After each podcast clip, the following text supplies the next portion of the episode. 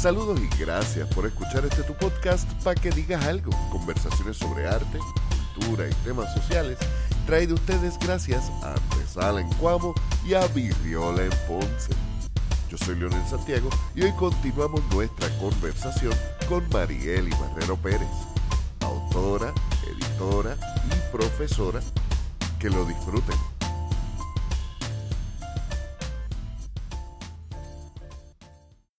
Volviendo un poquito atrás al teatro, estaba recordando la pieza que vi que pusiste en el desaparecido Proscenium en Ponce, que fue una pieza de microteatro de terror.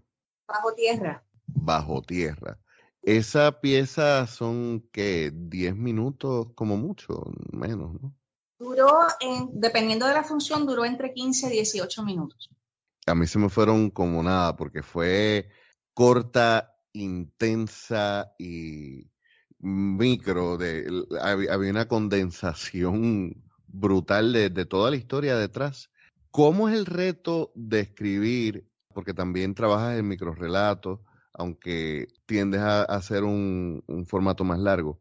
¿Cómo es la, el reto de, de tu escribir algo mucho más breve versus, por ejemplo, una novela o un cuento largo?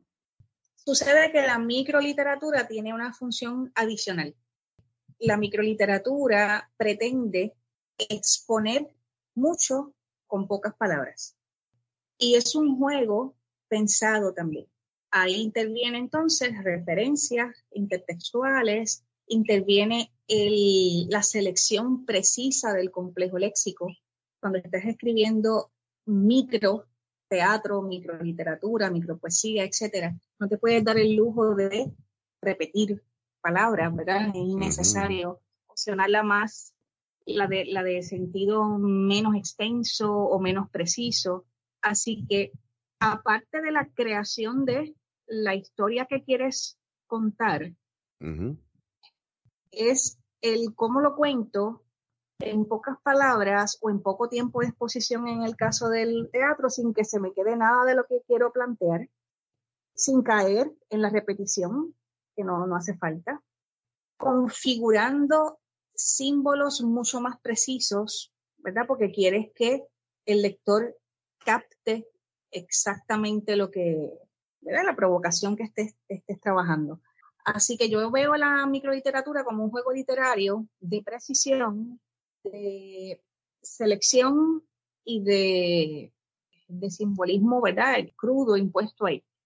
Por ejemplo, me preguntabas ahorita de, sobre el orden, ¿verdad? En que primero escribes lo que quieres presentar en la obra de teatro y luego lo transformas, que es el proceso, ¿verdad? Ideal.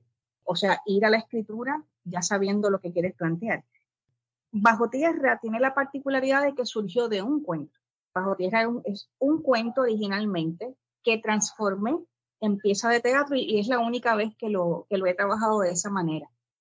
Duró entre 15 y 18 minutos, como te decía. El microteatro suele ¿verdad? No, no pasarse de los 40 minutos, digamos. Sin embargo, cuando conversaba en el trabajo de mesa con los eh, actores, Ángel Manuel García y Blanca Lisset, me, me, decían, es que no puede durar más, no puede durar más porque es mucho trabajo físico, es intensa la pieza. Bajo tierra, para ¿verdad? los que no, hayan leído o visto la, pieza, pues ya salió en formato de libro también. ¿En cuál libro? lo publiqué como una pieza de microteatro individual, independiente. Bajo Tierra cuenta la historia de una mujer, ¿verdad? Que a raíz de una brujería mal hecha como venganza a su pareja, sufre las consecuencias de esa brujería que bien se puede interpretar falló en la brujería o falló en sus planos de conciencia, ¿verdad? Ahora tiene el, el, problema de, de la conciencia por haber matado a su compañero y ese compañero no la deja en paz y le ha quitado el sueño y aparece por las noches, no la deja dormir, etcétera.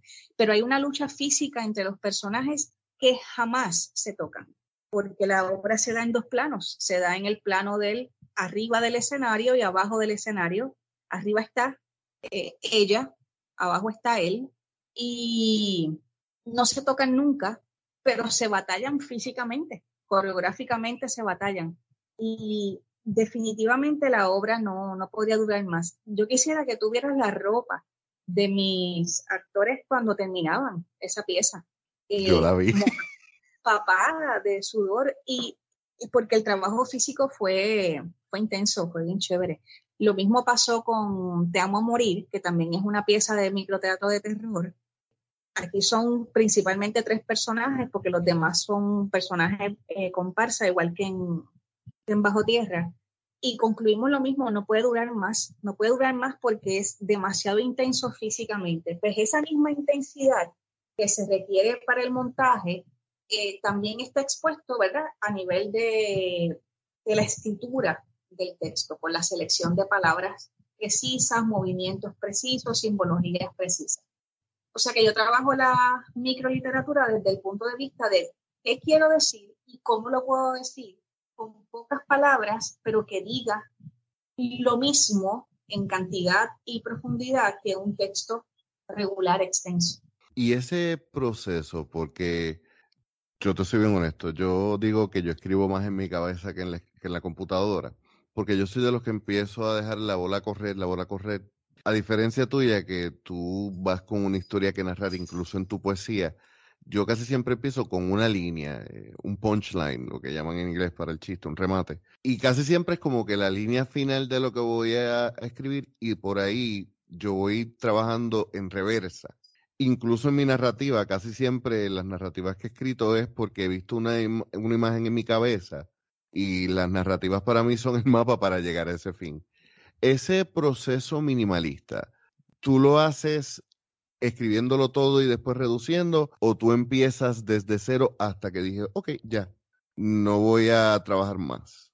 En mi caso, puede variar de mucho, ¿verdad? Porque cada cual tiene sus procesos, pero en mi caso, cuando yo empiezo a escribir, yo sé lo que va a ocurrir. Eh, yo lo he planificado, lo he diseñado, he hecho un bosquejo, ¿verdad? De personajes, ideas, días, etcétera en el proceso de la escritura, obviamente, surgen más ideas, más personajes, más posibilidades, cambios en la, en la idea original, evolución, pero al menos en mi caso, yo siempre sé exactamente lo que quiero plantear, incluso el estilo que quiero utilizar. Muchas personas me han preguntado sobre el proceso de, en el que trabajé el abrazo, la novela, porque El abrazo no, está, no es una novela narrada en orden cronológico. Todos los capítulos eh, te dan unos saltos en el tiempo y tienen unas eh, notas al calce referentes a los títulos, que son las palabras inventadas, que no son opcionales, son parte de la historia. Parecería un glosario, pero realmente hay más historia en las, en las notas al calce. Eh, Ahí pues, yo te tengo que detener y sabes que siempre que hablamos del abrazo, te digo lo mismo. Yo creo que yo nunca voy a perdonarte lo idiota que yo me sentí porque hay algo que tú dijiste anteriormente y va ahora a resonar, es el hecho de que tú dices, el, el, autor, el escritor tiene que leer, no solamente leer literatura, no solamente leer lo que le gusta trabajar, sino leer en general. Y cuando uno lee el abrazo, hay un mundo ficticio bien redondeado, bien profundo, con un lenguaje rico en palabras que tú básicamente te sacas de la nada. Y yo no tenía esa advertencia, lector inocente al fin, y yo me pasé como 10 minutos buscando una palabra cuando caigo en cuenta de que no, es que esta tribu primigenia tenía su lenguaje y tú trabajas un lenguaje que, que creas para esos personajes, aunque la novela está escrita y narrada en español. Sí, pues son, son todos este, sustantivos. Las palabras inventadas son sustantivas para referirme a cosas. Esas cosas, ¿verdad? Pues van narrando otra historia. Otra porque historia. El abrazo, porque el abrazo parte de la idea, ¿verdad? De que los personajes guían la historia, pero las cosas también. Esa obsesiva descripción del, del objeto, pues para mí es importante. Y hay un mundo botánico en el abrazo que me costó mucho trabajo, ¿verdad? Es el, el producto de la investigación sobre un tema que me encanta, es la ciencia, es la, naturaleza, la botánica, a mí me, siempre me ha fascinado. Últimamente, pues, he estado más en contacto con eso, porque hice un huerto Sí, ese huerto es hermoso. Y pues he leído aún más, pero esa fascinación pues viene de, en mí desde siempre. Pues me han preguntado, debido a que el abrazo está escrito fuera de orden cronológico, eh, si yo escribí cada capítulo y luego sencillamente lo sorteé en orden. Y la respuesta es que no. El abrazo está, este, fue escrita exactamente como está presentada, en el mismo orden. Y los saltos en los tiempos son intencionales, no son ¿verdad? arbitrarios ni para confundir al, al lector. Esos, esos cambios de tiempo, idas al pasado y al futuro, pues tienen su significación que obviamente no, no voy a establecer. Y algunos de esos, esas notas al calce que hay que leer para conocer los, los antiguos de los que te hablaba, pues parten de una nueva historia. Y posiblemente también en la nota al calce hay unos saltos en el tiempo. De hecho, la novela trata acerca del tiempo y, los desfases del tiempo. O sea, que es intencional el hecho de que la novela dé esos saltos al pasado, al presente y al, futuro. Pero esa, con esa novela yo creé una disciplina que no he soltado nunca. Y es la disciplina de investigar, de planificar lo que voy a escribir y no dar golpes a la nada. Yo creo que el abrazo me, me hizo más escritora de lo que yo pensaba que podría ser. Y mi amor por esa novela, tú sabes, ¿verdad? Que va más allá de la, de la literatura. Sí, ese es tu bebé. Yo digo que el abrazo me salvó la vida. Y en parte sí, yo me obsesioné con esa novela y yo no podía parar de escribir.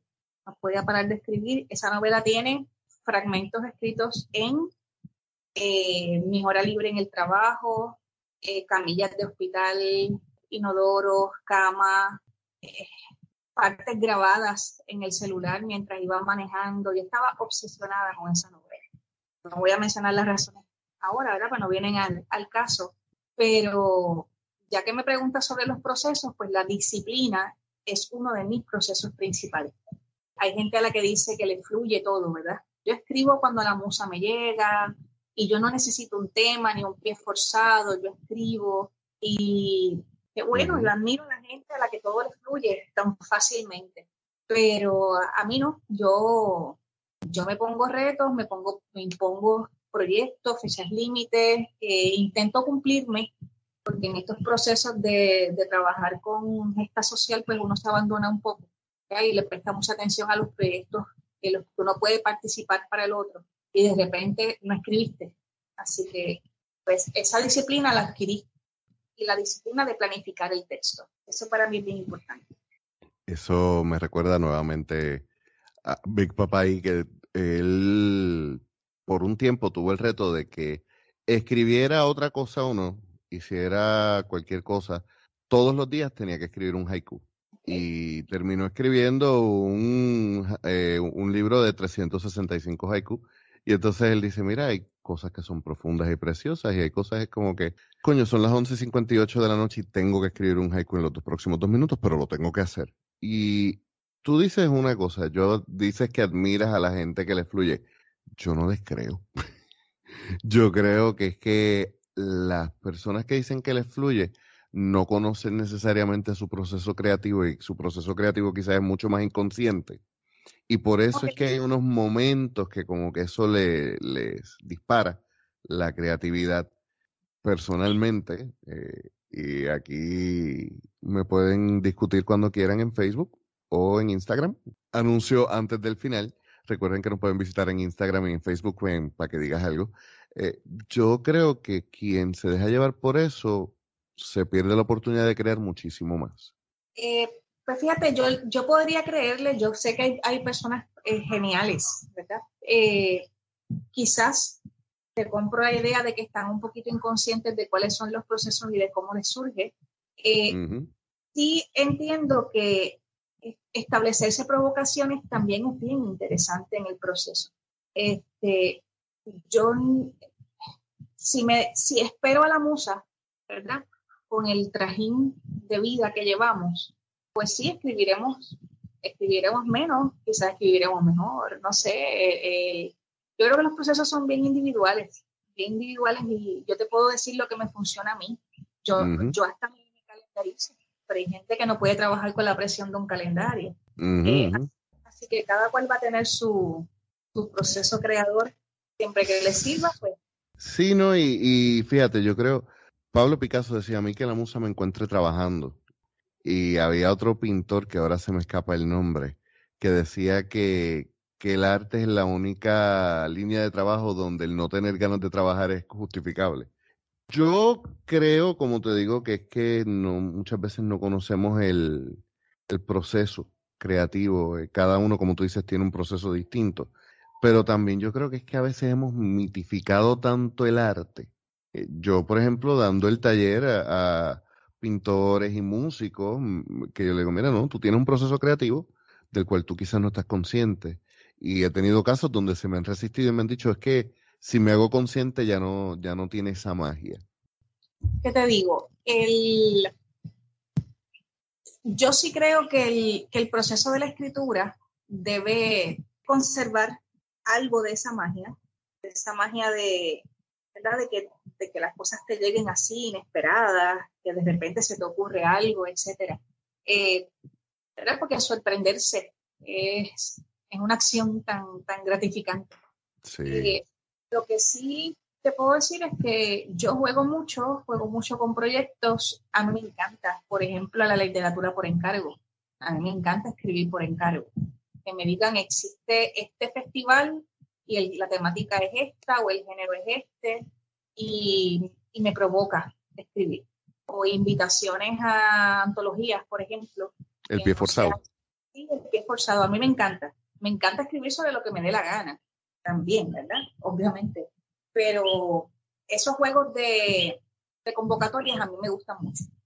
Y lo tomo como, como un reto, como algo nuevo que, puedo, que puedo alcanzar. Pero hay personas que no les gusta escribir por encargo y que jamás van a participar, por ejemplo, de, una convocatoria en que se imponga un tema o un estilo. Está bien. Eh, yo creo que esto es una búsqueda ilusoria de, libertad.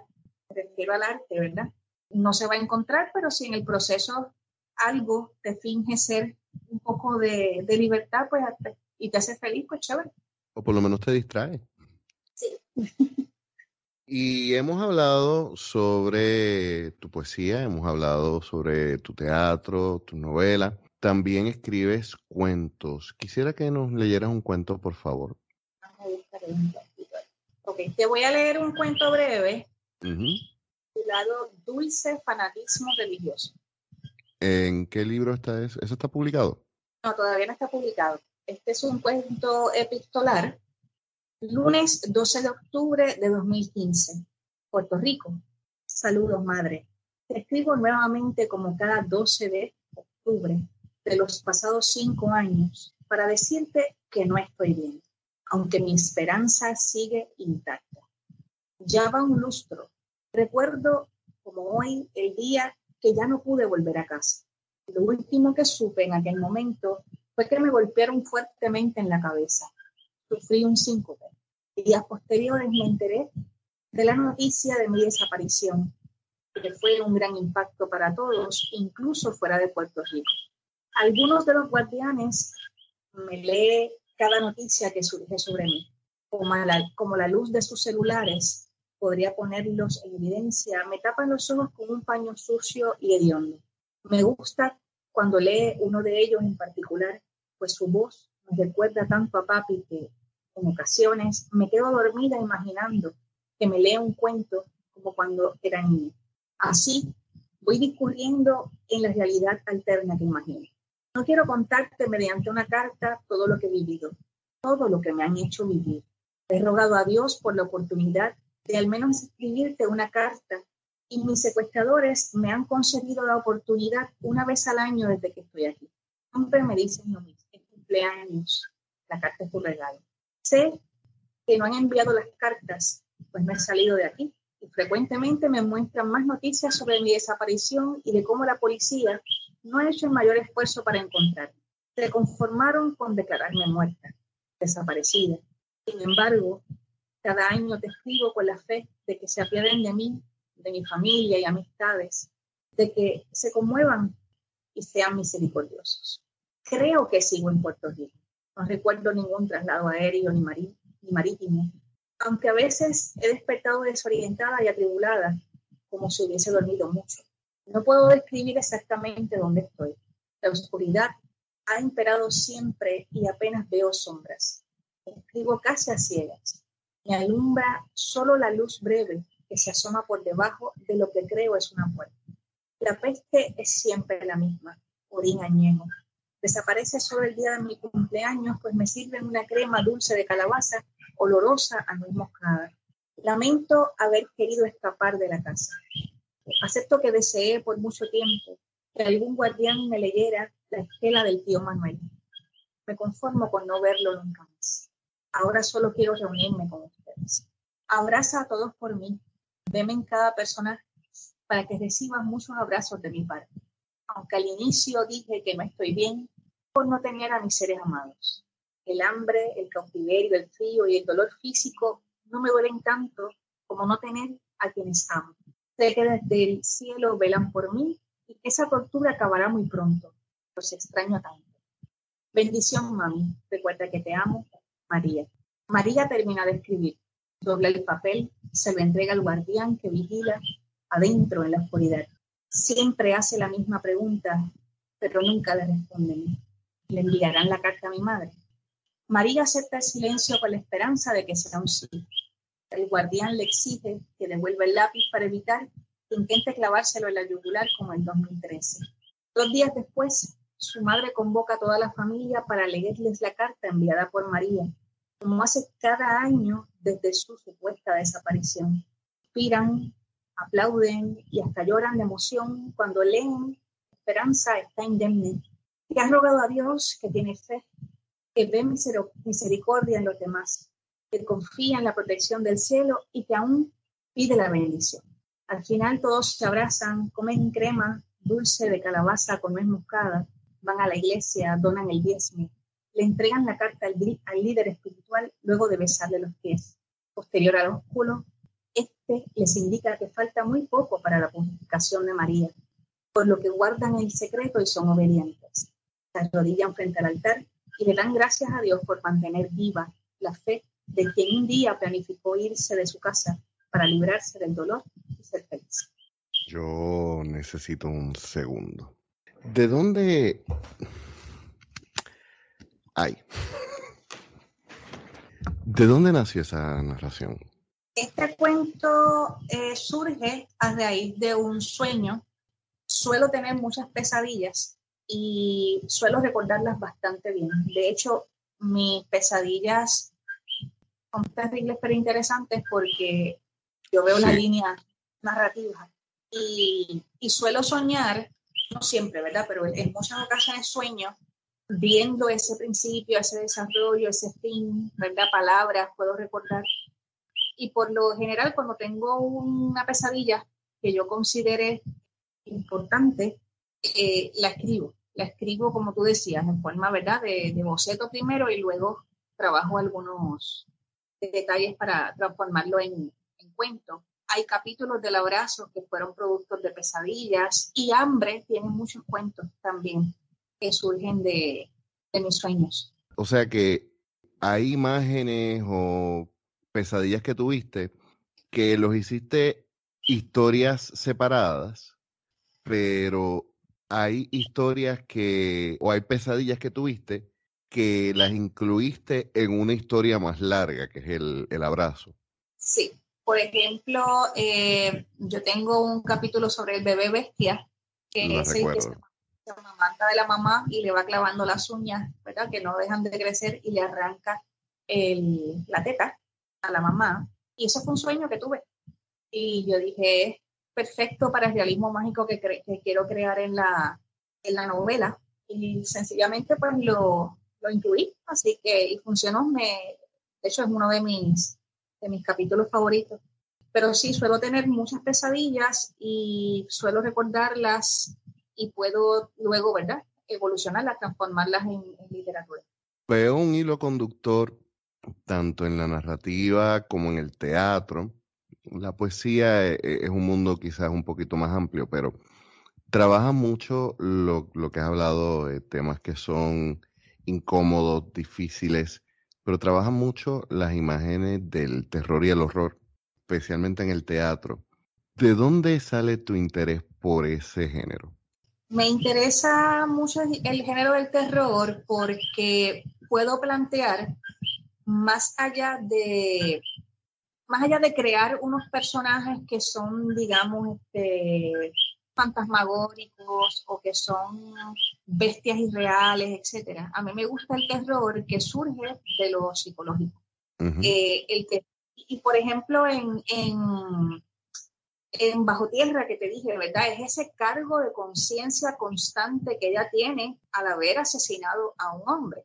Que se presenta el concepto del terror porque este hombre todas las noches le interrumpe el sueño, ella lo escucha, lo siente, siente que se faja, ¿verdad? Físicamente con ella incluso, pero no existe realmente. Ahora, no existe si lo vemos desde el plano de, esos dos planos antagónicos de realidad-fantasía, pero el cargo de conciencia puede ser un terror terrible. Ya en Te amo morir, yo trabajo con, con varios terrores, el cáncer, que lo viví, ¿verdad? Y sé cuán tenebroso puede ser el suicidio o el deseo o esa fijación por el suicidio que puede convertirse en una pasión. Así que yo trabajo el terror. En Hambre también hay muchos cuentos que, que son de suspenso, quizás no tanto de terror, pero sí de suspenso. ¿Podrías decirme cuál es la diferencia entre suspenso y terror? ¿Dónde está esa línea? El suspenso te va creando una tensión eh, literaria, ¿verdad? Que surge a raíz de contrapuntos o de situaciones que uno, a las que uno se puede enfrentar que pueden ocasionar miedo. Terror implica que hay unas configuraciones psicológicas mucho más profundas que, que, pueden surgir de personajes patológicos o de circunstancias tan comunes, ¿verdad? Como el miedo mismo, eh, una enfermedad, un cargo de conciencia, una violación, etcétera. El, mayor terror lo tenemos bastante accesible, situaciones de terror. Hace poco una amiga me, me contaba que sintió que por la noche alguien abrió la puerta y que estaba sumamente asustada. Y le dije, ¿pero quién fue? Me dijo, no, nadie. Y le digo, pues fíjate, yo le tendría más miedo al, al, al, individuo que pueda entrar realmente a mi casa, abrirme la puerta, ¿verdad? Este, pero el, terror viene por eso, precisamente, porque no sabes lo que hay ahí. Ya, pues el terror también implica unas consideraciones de manipulación mental. así que no es tan solo el tono como en el, en el suspenso, no tan solo es el, el plot twist, el contrapunto como en el, el suspenso, sino que hay un mundo creado a raíz de un instante de terror. Sí, es ese casi casi, ese estar ahí al borde, no tirarse. Que para muchas personas puede ser una criatura, digamos, pero para otros puede ser algo que es intangible. Me gusta la, la, historia que hace, o sea que el suspenso es la puerta, el terror es lo que está al otro lado. Ajá, o lo que no está y que no sabes explicar eh, cómo, ¿verdad? O que quizás tienes una idea de lo que puede ser que es más atemorizante incluso de lo que realmente es o una idea de lo que es, que es menos terrorífica de lo, de lo que en realidad representa. Eh, hay muchas posibilidades ahí. Pero yo por lo menos trabajo el terror a raíz de lo que nos circunda realmente. Eso es un poco más, ¿verdad? Este, vívido, tangible. Y dejo un poquito la criatura aparte, aunque la presente como símbolo. Porque, por ejemplo, en Te amo a morir yo presento una criatura múltiple, es un hombre, está personificado en el mal, Thanatos, y viene con un grupo de demonios.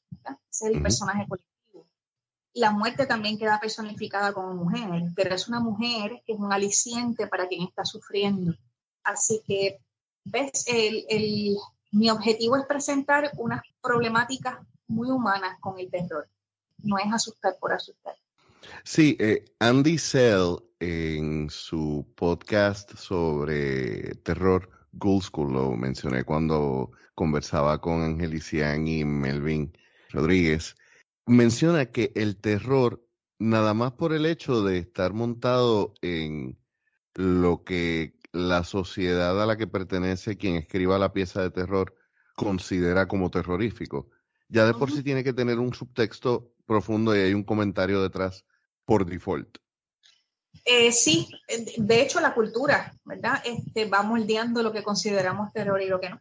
Depende mucho también, ¿verdad? De, la, de, de los conceptos religiosos, espirituales que vamos creando acerca de lo que es real, de lo que es fantasioso, o de lo que es eh, tangible o intangible, etcétera. Pero sí, de hecho ellos, eh, Melvin eh, Rodríguez y Angelician han hablado sobre la diferencia también del terror y del horror. Horror, sí. Cada cual lo va a trabajar, ¿verdad? Desde la simbología que, que, le plazca para representar lo que, lo que de verdad quieren presentar. Yo me fundamento en, en la vida misma, el, el terror que te puede ocasionar querer morir, tener cáncer, eh, tener un conflicto eh, contigo mismo espiritual. Eh, por ejemplo, en, en Hambre, está el, el, cuento de los zombies de Crocodile. Los zombies es sencillamente un símbolo, no existen zombies en ese, literalmente en ese, en ese cuento, pero es un texto de terror porque hay una escena en que hay 50 niños enjaulados. Eso me da a mí el horror, ¿verdad? De, de, la vida, de lo que puedo encontrarme en algún momento, en, por alguna circunstancia, a manos de, de, personas despiadadas y, y patológicas. Y has dicho una palabra en varias ocasiones y vamos entonces aquí a hablar un poquito de teoría. Ajá. Yo, como lo he dicho antes, y saludos a Julie Laporte, que en estos días me hizo la acotación de que yo soy un information whore no un information hoarder. Este, pero parte del, del propósito del podcast para mí es aprender. Usas una palabra constantemente, simbología, símbolo. Cuando hablamos en la creación literaria o en la creación artística en general, has hablado sobre el símbolo y lo has hablado dentro del contexto del proceso de observar que tú haces eh, al momento de pensar la pieza, pero también los símbolos para representar ciertas cosas en las piezas literarias. ¿Podrías darnos ejemplos? Porque quiero tener bien clara la diferencia, por ejemplo, entre la simbología y las metáforas. Pues, ok, te, voy a empezar al revés, voy a empezar por la, por la metáfora, ¿verdad? La metáfora es un proceso de conversión, es un proceso lingüístico de conversión. Digo lingüístico, pero que se puede dar, por ejemplo, en la representación pictórica también en el proceso matemático, por llamarlo de alguna manera de la, de la metáfora, es que A deja de ser A para convertirse en B. Y ahí se da el proceso de la representación. El símbolo no se distancia mucho de, de ese concepto que te acabo de describir. Sin embargo, el, el, símbolo que bien puede ser lingüístico o que bien puede ser de construcción, ¿verdad? de una totalidad de construcción, es ¿qué vamos a encontrar en ese texto literario que aparte de ser metafórico, se plasme como una idea de lo que quieres que se reproduzca mentalmente en el lector? O de lo que tú quieres que pase a la historia como representativo de, o una, un hilo temático que quieres crear, ¿verdad? En una pieza narrativa o, o poética. Por ejemplo, en Inamable, en mi segundo poemario, yo tengo el símbolo de la máscara. Cada una de las partes de, del, del texto, que es la mujer inamable, la amante inamable y la poeta inamable, eh, yo presento cómo nos vamos enmascarando. Pues para mí la máscara tiene esa, esa simbología de cómo vamos ocultando cuán inamables somos. Y cuando nos quitamos la máscara y nos descubrimos, ¿verdad? Que no necesariamente somos el producto de ser aceptados, amados, queridos, etcétera, sino también somos más de lo que no percibimos o recibimos como aceptación. Pues eso fue lo que quise, lo que quise presentar. Así que pasa de ser una metáfora a convertirse en un símbolo en ese libro, el símbolo de la máscara. Eh, cómo nos vamos ocultando detrás de una máscara de aparentes, lo que sea, felicidad, progreso, eh, amor, autoaceptación, etcétera, cuando en realidad hay algo mucho más profundo detrás.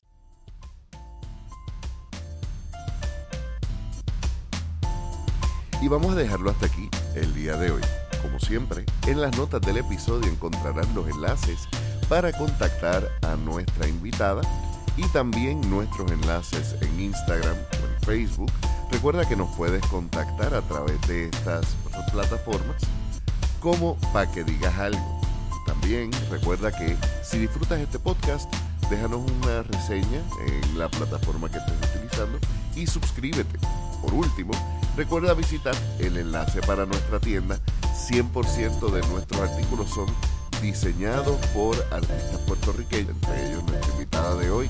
Y toda la ganancia, el 100% de nuestras ganancias, van directamente a artistas puertorriqueños, por lo cual comprar en nuestra tienda es invertir en nuestra cultura.